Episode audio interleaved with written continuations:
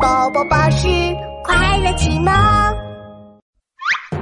天天打地鼠，不如听科普。背着房子的蜗牛，没有手，没有脚，背上房子到处走。有谁把它碰一碰，赶紧躲进房里头。小朋友，你知道这个谜语说的是哪个动物吗？今天琪琪我就要去找他哟。呀呼！琪琪我又到动物王国了。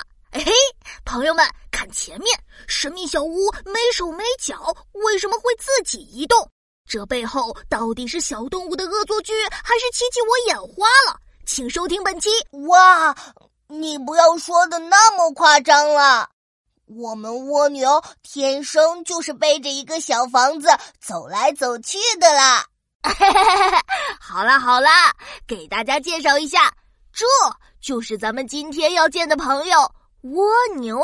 对了，小蜗牛，你每天背着一个房子到处跑，不累吗？嗯，虽然有点累，但是我需要小房子保护我呢。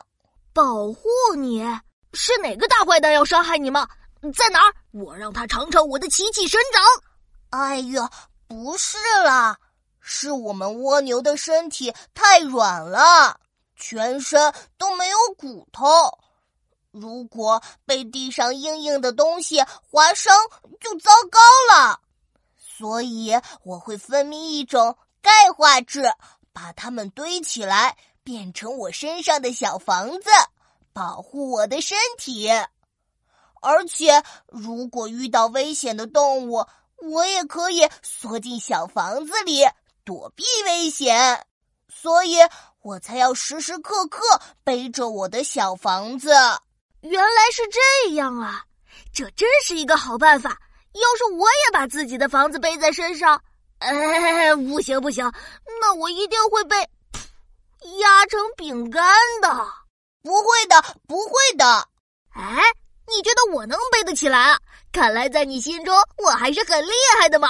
不，因为你拿都拿不起来，怎么会被压成饼干嘛？哼，原来是这样啊！啊，嗯，好了，我走了好久，也累了，我要去小房子里睡觉了。再见，琪琪。嘿。再见了，小蜗牛。小朋友，今天的小知识时间结束了，欢迎你把我的故事分享转发给更多好朋友听哦。